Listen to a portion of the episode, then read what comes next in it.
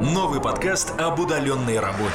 Фриланс без сахара. Всем привет! Это новый выпуск подкаста «Фриланс без сахара». И тема сегодняшнего выпуска как заполучить свою первую работу на фрилансе. Поскольку предыдущий подкаст, посвященный программистам, вызвал огромный ажиотаж среди наших слушателей, сегодня также продолжаем общение со специалистом именно из этой сферы, сферы программирования. Гость нашей сегодняшней программы Павел Вейник, ментор в школе программирования IT Start, практикующий программист с более чем десятилетним опытом работы и просто интересный человек, айтишник.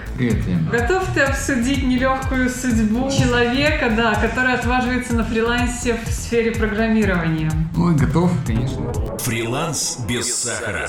Сам ты фрилансил? Доводилось, да. Угу. Сколько лет э, ты этим занимался?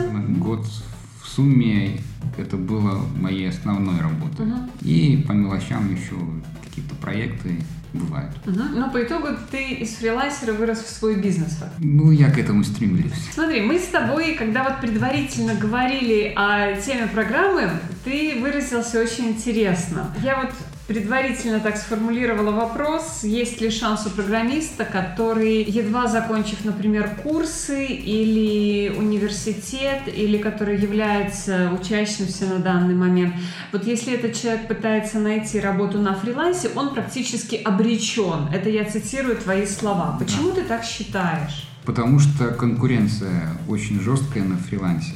А более того, в ней есть элемент случайности. Мгм. И даже опытные э, разработчики вынуждены работать, э, скажем так, на количество, на количество заявок, на количество проектов, а, а у них нет возможности на фрилансе выбирать тот проект, который вот ему хочется делать. Потому что он может оставить очень хорошую заявку, но совсем не факт, что заказчик с этой заявкой согласится. Тут всегда есть конкуренция и крайне дешевых индусов, и очень дорогих каких-то ребят.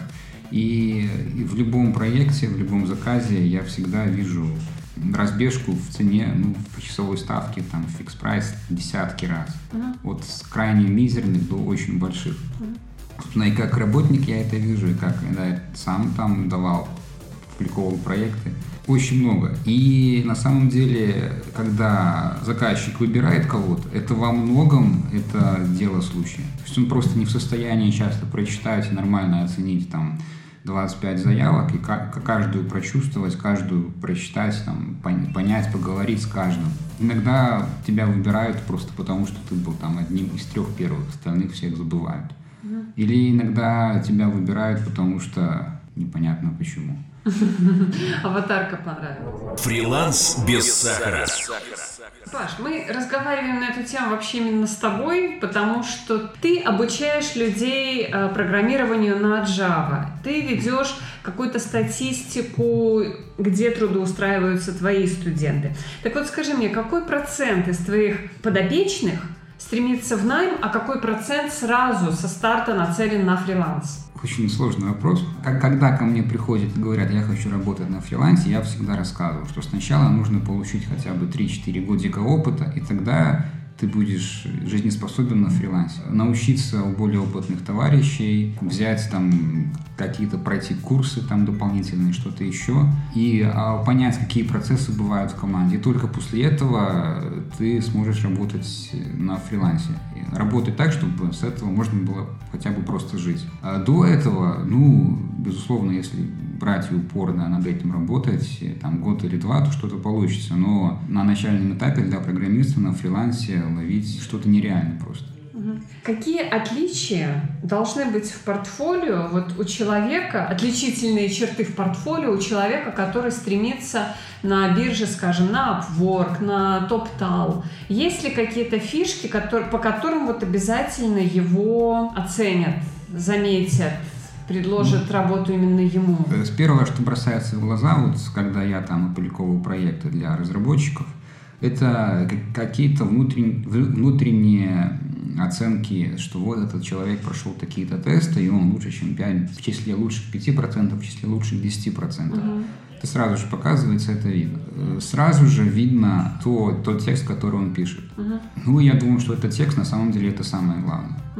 А Его портфолио, в нем, ну, в портфолио человек может написать вообще все, что угодно, Приятно, если это написано грамотным английским языком. Uh-huh ну, как бы бывает по-всякому. Грамотность языка я тоже оцениваю, потому что нужно как-то общаться с человеком. Uh-huh. Если у него ломаный английский, у меня не ахти какой английский, uh-huh. то мы просто не поймем друг друга, я потеряю свое время и деньги. Я очень мало внимания обращаю на само содержание портфолио, которое человек сам указывает, потому что там можно написать все, что угодно. Я очень много внимания уделяю отзывам ну, в силу, наверное, специфики моих проектов не работаю с людьми, у которых там нет нескольких хороших отзывов с высокой оценкой. Как их заполучить, если ты новичок? Откуда они возьмутся? А, ну, так или иначе, новичка, если он будет постоянно там сидеть и оставлять свои э, заявки на проекты, так или иначе с кем-нибудь у него да получится. Угу. Кто-то его выберет просто потому, что ну, иногда в игре в кости две шестерки выпадают. Ну, примерно здесь угу. так же.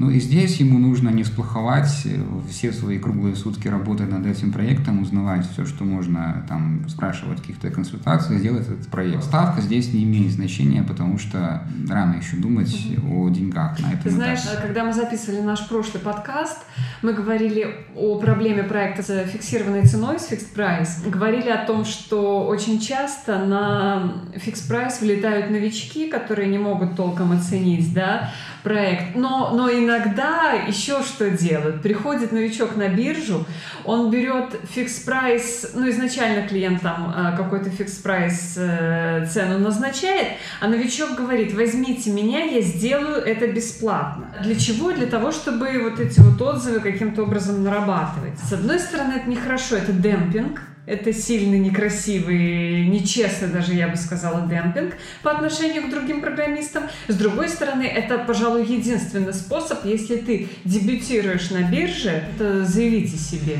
Ну, в первую очередь, я бы не считал это таким уж страшным явлением. Демпинг – это нормально. Этого человека, новичка, только одно преимущество – отсутствие цены. И как бы, почему бы им этим не пользоваться? Как, как, как же это нормально? Это вообще э, влияет на общую температуру по больнице инвестиции, это влияет на общие цены проекта, на общие суммы. И матерые программисты страдают от того, что ну, кто-то демпингует. Ну, у меня как разработчика есть сильные стороны, которые я, надеюсь, я знаю. И я понимаю, что я бью на эти сильные стороны, на тех заказчиков, которым они важны.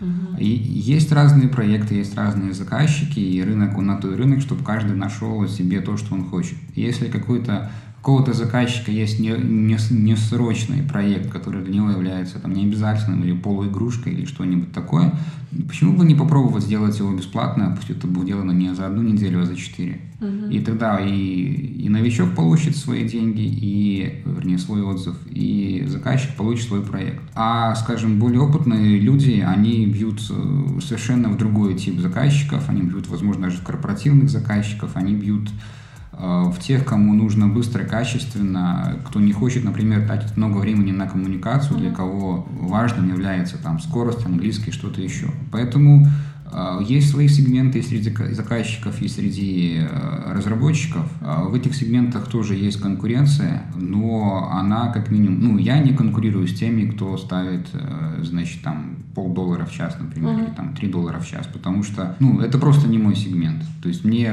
против них мне предложить нечего, если там простое приложение, которое можно делать там человек там, с годом опыта, ну, пожалуйста, я делаю ну, другие вещи. Mm-hmm. Вот. Поэтому, ну, с моей точки зрения, это совершенно нормальное выживание. Окей, хорошо. Мы поговорили о том, как выживать на старте. То есть твоя задача жить, ну, вернее, задача начинающего фрилансера на бирже – это жить на роллтоне год и нарабатывать себе карму, да, Примерно так. Говоря. А, причем я хочу рассказать одну удивительную историю, как один Давай. из моих выпускников. Он э, ссылался во все дыры всех возможных фрилансерских сайтов, при, попадая довольно плохим английским. Он взял проект, он его не выполнил, ему оставили хороший отзыв. Он взял второй проект, опять его не выполнил, ему опять оставили а хороший отзыв. А как это так получилось? Я так не умею, я не знаю. Но видите, это возможно. Ага, то есть мы, мы к тем необходимым скиллам, которые, которыми должен владать программист, еще ставим плюсик умение договариваться. Да, да умение отзывов. дойти до нормальных отношений, перейти на какие-то личные хорошие отношения, в которых уже заказчику в которых и оставить у заказчика общее впечатление все равно, это классный чувак, все равно я буду с ним работать. Более того, тот чувак, тот заказчик, который тому выпускнику э, значит, оставил хороший отзыв за сорванный проект, он к нему обратился еще раз. Когда через некоторое время, когда тот ученик уже набрался опыта. И вот это мастерство, которым ну, я не владею, но вот оказалось, что он владеет. И это, ну, то есть тут играют, играет просто гигантское количество факторов. А с двумя отзывами это, это уже кое-что. Ну, в общем-то, да. Хорошо. Вот, допустим, наш фрилансер преодолел этот печальный период, когда он работал 24 часа в сутки, жил в проголодь, вот он набрал там первые отзывы, э, сделал это честно. Как понять, как и когда повели, увеличивать его рейд? Очень просто. Увеличить рейд там, в три раза. Смотреть, ага, заказы не приходят, уменьшить его там в полтора раза, ага, заказы при, приходят, но какие-то сложные, стрёмные, уменьшить его еще, ага, вот заказы пошли, и я вроде как могу их всех обработать. И вот это вот соотношение между количеством заказов, их стоимостью и твоим временем, это и есть вот какой-то оптимум. Иногда я баловался на обворке тем, что ставил нереально высокие рейты и все равно оставлял заявки. И даже был удивлен, что на них приходят какие-то отзывы, значит, со мной хотят поговорить там, и так далее, и так далее. Поэтому это, ну, границы здесь это как бы наглость, Uh-huh. Нет ничего невозможного. Я видел товарищей, которые ставили там себе какие-то гигантские рейты, там 120 долларов в час. Uh-huh говорят, что они такие крутые. Ну, на, на, на, написать эту цифру может любой, а как уже договоришься по-настоящему там. Да, и как заполучить клиента именно на да. эту цифру. То, то есть это, это чисто работа над балансом, и здесь нужно понимать, что ты работаешь не на конкретный заказ, а ты работаешь, увеличивая вероятность того, что тебя выберет заказчик из такого-то сегмента. Угу. И твоя задача переходить из сегмента в сегмент в более высокие, более продвинутые, более экспертные, а не брать максимальное количество заказов в своем более низком сегменте. То есть в этом я вижу, собственно, развитие фриланса. Фриланс без сахара. Мы сейчас сходим на Upwork, посмотрим, например, самые свежие объявления насчет э, Java-программистов угу. и оценим остроту конкуренции среди новичков. Ну, на самом деле, мне кажется, что конкуренция в области Java не сильно отличается от, от, от ситуации с другими языками. И что это, вообще говоря, можно все обобщать. Всегда, вот когда я оставлял заявки, всегда есть там 20, там 10, 15 индусов, которые готовы работать там за 2 доллара в час. При этом у них ломанный английский, они работают очень тяжело, очень сильно затягивают. Да, и в то же время вот э, смотрим, например, тот же Upwork. Смотри, как получается интересно.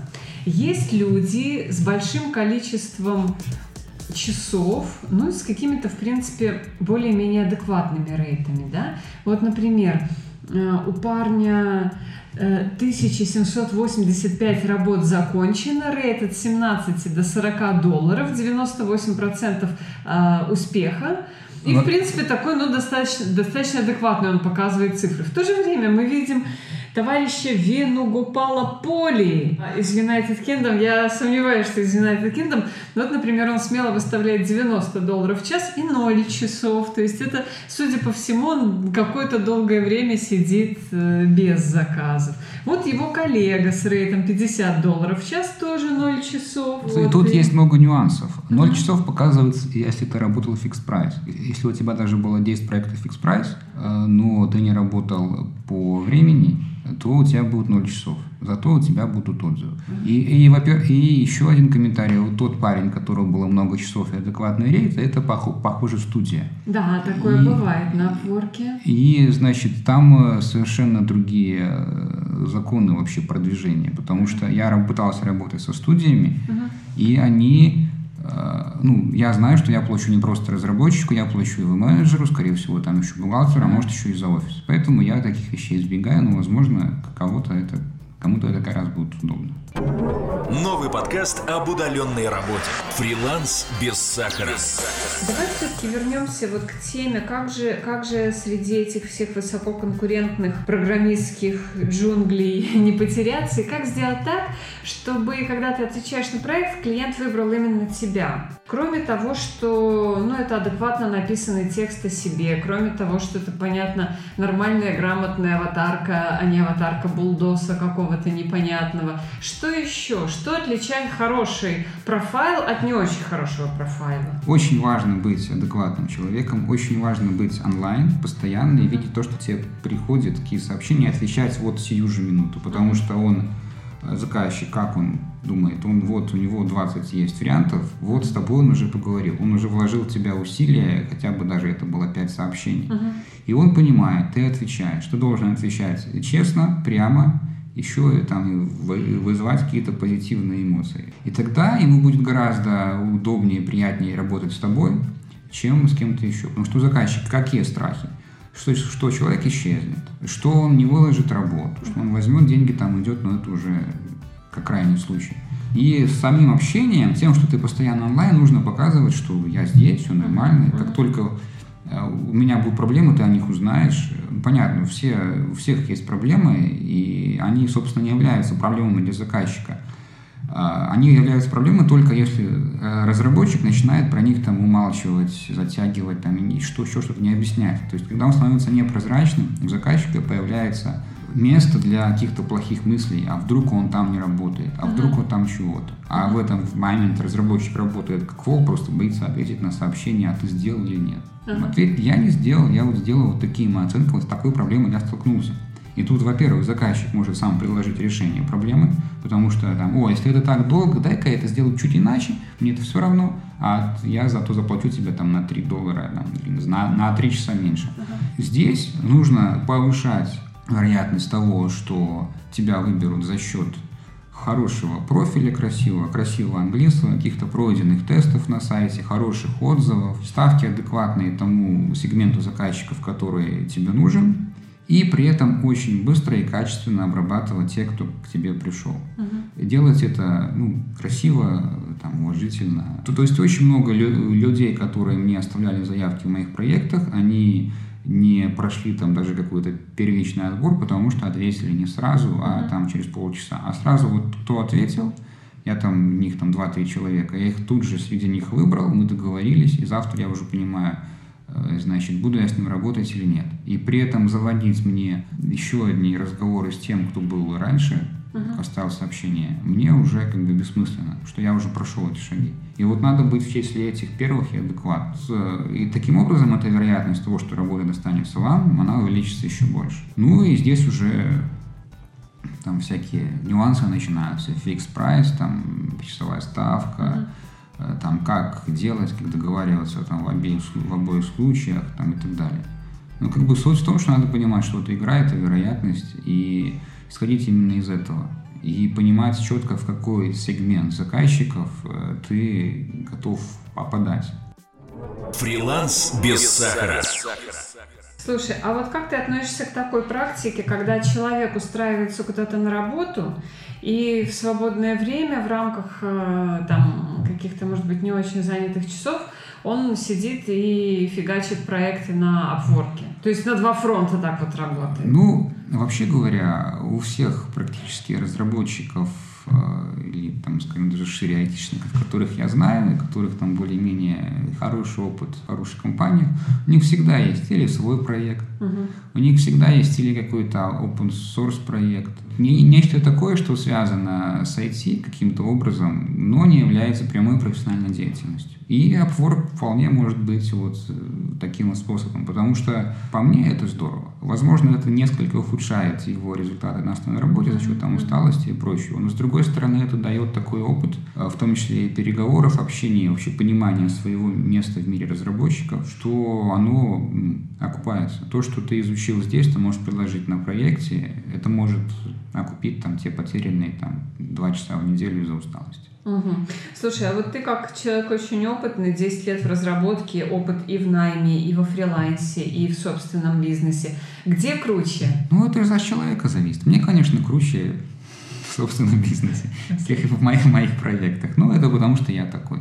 Угу. Кому-то удобнее работать на, в найме, и там, где у него все определено, все известно, он просто делает то, то что известно. Если бы я выбирал между фрилансом и наймом, угу. я бы выбрал найм, где я работаю из дома. То есть э, все те, все те же достоинства, как у фриланса, но при этом нет необходимости доказывать там каждые два дня, что я не чайник и могу это сделать и, и тратить время. И это получается в деньгах гораздо эффективнее, потому что мое время и усилия не тратятся на поиски, на доказательства. Но такую, такую работу тоже найти надо, и она тоже не сразу может попасть. Фриланс без сахара. Слушай, а вот ты, э, ну ты же выясняешь мотивацию людей, которые к тебе идут учиться? Пере, переучиваться в программистов, либо доучиваться? Безусловно. А вот, вот, вот э, какой процент среди них именно тех людей, которые польстились вот на такие красивые рекламные тексты про работу из-под пальмы, пляжа, вот эти вот все типичные фрилансерские вещи, знаешь, вот если ввести в Google фриланс, да, это, это будет такой расслабленный человек, который на шезлонге где-то, глядя на океан, там что-то пытается кодить. Вот кто, кто из ну, твоих покупается на такую а, штуку? Значит, тут есть нюанс в построении моей маркетинговой стратегии, которая уже на первых шагах таких людей отсеивает. Ага. Раньше их было очень много, и, значит, даже просто рассказ о том, что его ждет в ближайший год-два, uh-huh. если он хочет стать разработчиком, он их тут же, значит, убирает. Их было, ну, процентов 40-50. И потом я стал выстраивать э, там лендинги там, и все прочее так, чтобы они отсеивались до того, как они оставят заявку и мне со мной свяжутся. Uh-huh. Ну, вообще довольно много людей говорят, что вот мы хотим, потому что на фрилансе. И это здорово сидеть вот так вот из любого места. Но это такая романтичная мечта, которая ничего не имеет общего с реальностью, потому что правило фрилансер это человек, который там 6 часов в день там работает, 2 часа в день он э, значит, ищет новые заказы, и условно там еще два часа в день он там разбирается с какими-то инфраструктурными вещами, платежами, uh-huh. интернетом и чем-то еще. И только через какое-то время у него находятся уже постоянные заказчики, он может искать работу не два часа в день, а полчаса в день. И, или там на, находит какой-то свой отдельный проект, на котором уже работает практически постоянно. Я ведь тоже фрилансер, я вот э, пришла к какому выводу? Не пальмы и не пляжи меня прельщают, а меня прельщает та школа жизни, та школа бизнеса, та предпринимательская школа, в которую ты обязан поступить, как только ты оформил свою там ИПшку и стал фрилансером. Потому что ты получаешь фантастическую закалку. Если ты смог организовать себя, скорее всего, ты организуешь там двух, трех, десять, пятнадцать подчиненных. Если ты справился со своими там проблемами, как посчитать налоги, там, и так далее, ты, скорее всего, и на следующем э, уровне предпринимательском с этим тоже справишься. То есть фрилансеру, если он выжил, если он э, самоутвердился, построил свой личный бренд, я считаю, проще становиться, проще выходить на следующий уровень. О, я совершенно, абсолютно полностью согласен. А, и, собственно говоря, сам иду похожим путем. И если свой бизнес для какого-то человека может оказаться слишком жестким вариантом, uh-huh то вот фриланс это то, где он может попробовать ровно те же навыки, э, что и в бизнесе, но в таком чуть более мягком масштабе. И, конечно, это будет гораздо жестче, чем на работе, но это будет гораздо мягче, с меньшим количеством рисков, чем в реальном бизнесе. Новый подкаст об удаленной работе. Фриланс без сахара. Я сегодня разговаривала вот с ребятами-программистами из своего коворкинга. Мы как раз немножко обсудили за кадром тот, э, ту тему, э, которую мы с тобой сегодня обсуждаем. И они сказали вот какую очень интересную вещь, что если человек не учился в хардкорном институте, например, а закончил просто курсы, то он не имеет морального права вообще идти на фриланс. Знаешь почему? Если он в найме не поработал. Потому что он понятия не имеет о процессах. Он научился там делать какую-то вещь своим способом, но он может не катить абсолютно для большого проекта. То есть, если ты не прошел школу найма, как программист, если ты не поработал в команде, если ты не поработал там с руководством, менеджерами и так далее, то грош тебе цена. Как ты относишься к такому вот, ну, выводу? Вывод в целом верный. Только, мне кажется, акцент в нем расставлен не слишком жестко uh-huh. и кое-где неверно. Если ты человек из российской глубинки, то у тебя просто нет шансов где-то найти э, работу в компании, получить прекрасный опыт, поработать там в Wargaming, в Вайбре, в Япаме, там uh-huh. чем угодно. И у тебя просто, у тебя один путь, это фриланс и собственные шишки. И я с такими ребятами общался, они прекрасно делают то, что они научились. Если они находят себе силы читать профессиональные сайты и развиваться, то из них получаются прекрасные самородки. И нельзя говорить, что у них нет морального права или не было права это все начинать. Но это их способ. Значит, ну, у них... Для... Другое дело, что если человек, который... Другое дело, что это намного сложнее, чем если ты проработал, и тебя гораздо чаще будут как-то обманывать. Ты будешь сам наступать на те грабли, которые в компании тебе просто скажут три слова, и ты поймешь, что это приведет mm-hmm. к плохому результату mm-hmm. и прочее. Но к ребятам, которые с нуля пошли на фриланс и там чего-то добились хотя бы немножко, я отношусь с огромным уважением, потому что у них как раз вот те навыки переговоров, там, бизнеса, понимания, планирования рисков и прочего, у них развиты намного круче, чем у тех, кто проработал в компании. Прекрасно. А код кто лучше пишет? Э, ой, это вопрос холиварный, я отказываюсь на него отвечать. Я хочу холивары. Код. Что такое код? Мне как заказчику код это то, что делает мне деньги. Мне абсолютно все равно, красивый он или некрасивый. Я задумывался об этом только когда мне говорят, слушай, э, тут надо все переписать с нуля, это отнимет месяц. И, и для меня, как для заказчика, ну это какая-то катастрофа, что за фигню ты несешь, Потому, то есть почему я должен тратить месяц времени и столько же денег на то, чтобы ничего не изменилось. Угу. Вот. И вот если мне скажут, что вот после этого можно будет изменять, а сейчас изменять нельзя, и ты сэкономишь потом на банках и прочем, тогда я соглашусь. Но тут есть опять-таки нюанс. Если это проект маленький, то мне все равно, какой там код. Ну вот, меня как заказчику. Потому что он работает, он, скорее всего, там очень мало меняется, и все прекрасно с ним, все нормально. Его поддерживал один и тот же разработчик, другой новый, который пришел вместо, он взял, там за два дня разобрался, и все прекрасно. Ну, если это код нормальный, то разобрался. Если это, да, ну, а е- е- проекте... если это, понимаешь, я вынуждена нет, сказать нет, нет. слово говнокод, но... Если это говнокод в маленьком проекте, в нем нормально разобраться. Если это говнокод в большом проекте, это, конечно, совсем плохо, и очень много надо разбираться и прочее. Э, и тогда уже вот вложения в красоту кода, они имеют смысл и как бы и они разумны. Конечно, в идеальном мире весь код должен быть красивый и хороший. Но как бы так не бывает. И всегда это баланс между скоростью, между ценой, между там каким-то качеством. Нужно понимать, что это только одна из многих переменных в разработке. И как бы ставить его во главу угла, вот те, кто проработали там три года в компании, и их там дрючат за красивый код, вот все про это говорят. А на самом деле и фрилансер работает за деньги, и заказчик работает за деньги, уже только за свои уже. И красота кода – это лишь э, средство, характеристика инструмента, которым они оба пользуются. Она может варьироваться от задачи к задаче.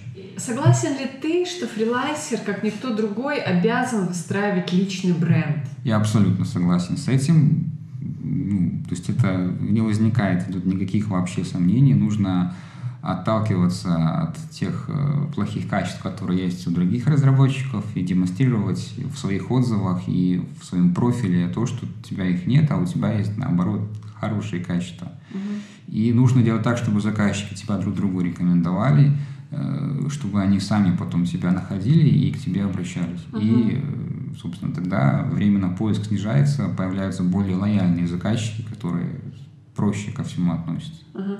А вот какие инструменты ты посоветуешь начинашкам? Вот кто-то делает свои сайты, кто-то СММом не брезгует, кто-то ходит по конференциям, по хакатонам. Вот какие из этих инструментов ты советуешь своим подопечным? Значит, э, ну, в первую очередь, это отзывы. Они – это самое простое, что можно получить, относительно простое.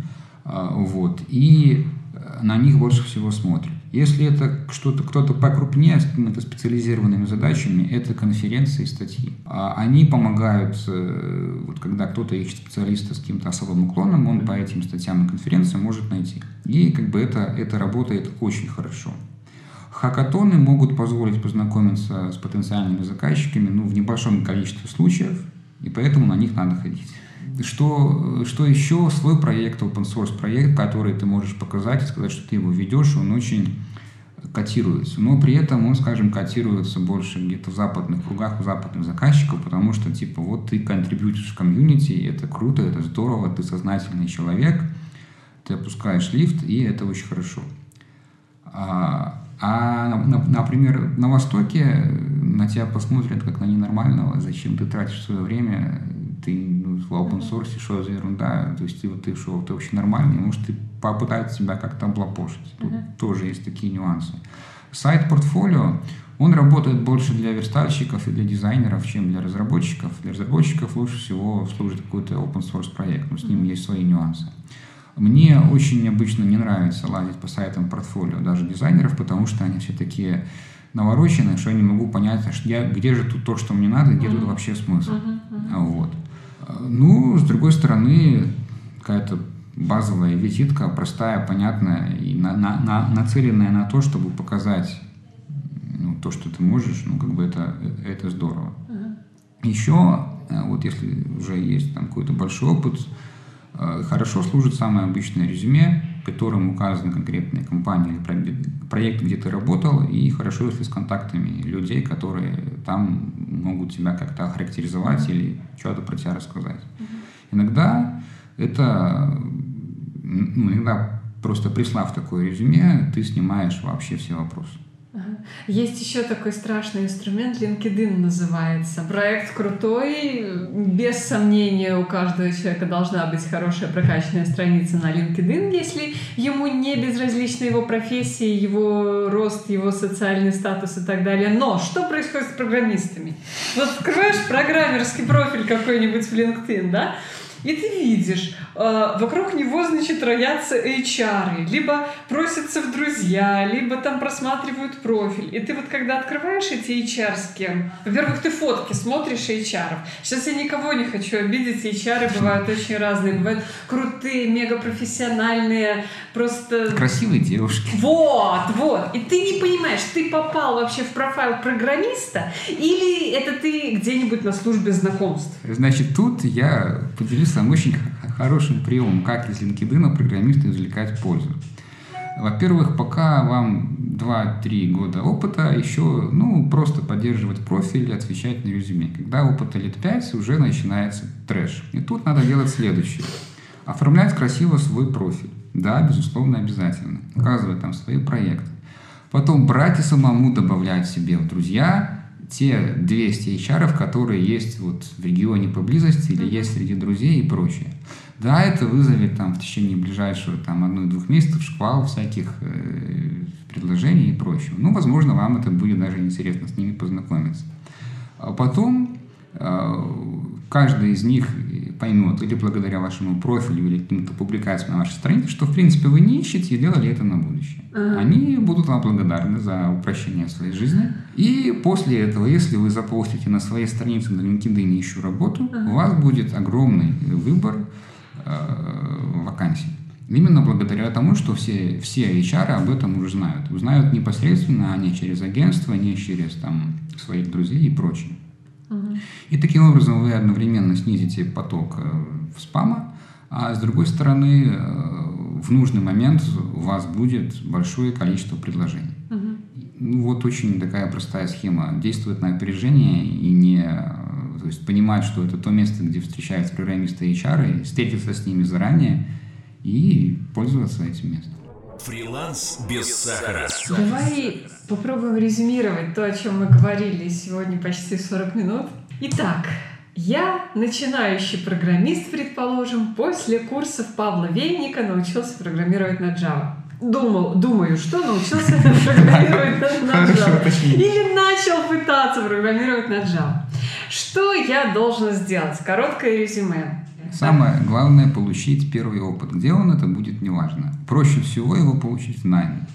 Э, значит, ну, на фрилансе тоже можно. Фрилансерский профиль при найме тоже имеет э, плюс, э, работает в плюс. Вы учите английский? Ну, это, да, это разумеется. Прокачивать свой профиль, и в том числе и просто резюме, и профиль на LinkedIn, и на Upwork, и там где угодно – изучать самостоятельно обязательно новые вещи, самостоятельно вести какие-то проекты, если у вас еще нет заказов, mm-hmm. выполнять тестовые задания, которые вы нашли сами или которые вам прислали потенциальный работодатель. Причем посвящать им огромное количество времени, усилий, постоянно что-то осваивать. Это ключевое, постоянно mm-hmm. что-то осваивать. Если вы осваиваете, вы рано или поздно найдете первый проект на фрилансе, первую работу и так далее. И, разумеется, знакомиться с опытными товарищами на хакатонах, конференциях, на метапах, э, значит, на каких-то, не знаю, да на том же Дивбай, там, общаться, напрашиваться на какие-то личные встречи, просить делать код-ревью в вашем личном проекте. Я уж не говорю о том, что вы должны его вести, чтобы на нем опробовать чего-то и учиться. И вот эти вот явления, они один за другим приведут вас, во-первых, к пониманию вашей, вашего места пищевой цепочке, а во-вторых, э, к пониманию того, как это место улучшить. Угу. И таким образом, потихонечку, это долгий процесс. Угу, угу. Вот, я как раз хотела спросить, насколько долгий? Давай сейчас обнадежим или разочаруем людей, которые, а, может быть, э, попали на это интервью именно потому, что они интересуются курсами программирования, может быть, потому что они решили переквалифицироваться, или, может быть, они поддались моде, что тоже бывает. Через какое время они с самого нуля вот этой вот пищевой цепочки начнут продвигаться. Давай только в деньгах. У нас очень честно Хорошо, подкаст. давай в деньгах. Значит, я могу рассказать статистику по моим э, курсам. Это полгода примерно обучения по 200 баксов в месяц. Угу. И э, после этого человек доходит до состояния, когда он может учиться сам и развиваться сам. И это является точкой, началом его роста самостоятельного. После этого до полугода он занимается поисками работы, он занимается фрилансом, собственным проектом, этапами и прочее. Кому-то везет раньше, там, через 3-4 месяца, кому-то позже. Меньше двух на моей памяти ни у кого не было. И тут это очень тяжелый период, потому что психологически это настолько же сложно, насколько постоянно ломать свой мозг и обучаться программированию. А, вот. Если у вас во время на, на, начала поиска работы нету качества и нету навыка учиться самостоятельно, осваивать, читать по-английски документацию, пытаться, не получается, все равно пытаться, то этот поиск не принесет ничего, потому что он основан на том, что вы сами развиваетесь. И вы рано или поздно доразвиваетесь до нижней планки в какой-либо компании или в каком-либо проекте. Вот, э, вот такая история. То есть, вообще говоря, смена жизни с э, разработчика, с нуля до разработчика или с другой профессии а до более разработчика-фрилансера. Э, да, это, это минимум год вложений. Вот после этого начнется гораздо более быстрый рост или на проекте и уже какая-то отдача в деньгах. Ага. То есть примерно через два года можно стать вот тем самым программистом, за которого все стремятся замуж. Это еще много факторов влияет, конечно. Нет, тогда не через два года, нет. Ну вот давайте прикинем. Разработчик начинает с 500 баксов в найме. Угу. Так? Ну, это зарплата чуть выше, чем вот э, в Беларуси средняя. Ну, может, раза в полтора выше. Но когда он достигнет где-то полутора тысяч, это где-то через там, ну, два вряд ли, через 3-4 года работы, угу. может раньше, там через 2-3-4, тогда он уже меняет свой имидж, свой образ жизни и прочее, и тогда это он уже начинает казаться вкусно. До этого он просто раздает долги, он еще сам не очень поверил, он еще не увидел разницы, а где же вот у меня там было 500, и здесь 500, и вообще в чем разница, я столько времени потратил ради этого, и он еще есть, ну, есть некое такое внутреннее чувство незавершенности, он еще не достиг того, ради чего все это затеял. Поэтому э, вот э, те товарищи, которые вот кажутся привлекательными в этом плане, у них опыт там, ну, 3, 4, 5 лет опыта. Никто не говорил, что будет легко. Даже наоборот, вас предупреждали. Но то, что будет интересно, это факт. Однозначно, что-то делать всегда интереснее, чем ничего не делать. Это правда. Ну, тем более для тех, кто сейчас, может быть, приуныл от вот таких вот перспектив, что долго, сложно с вложениями и так далее.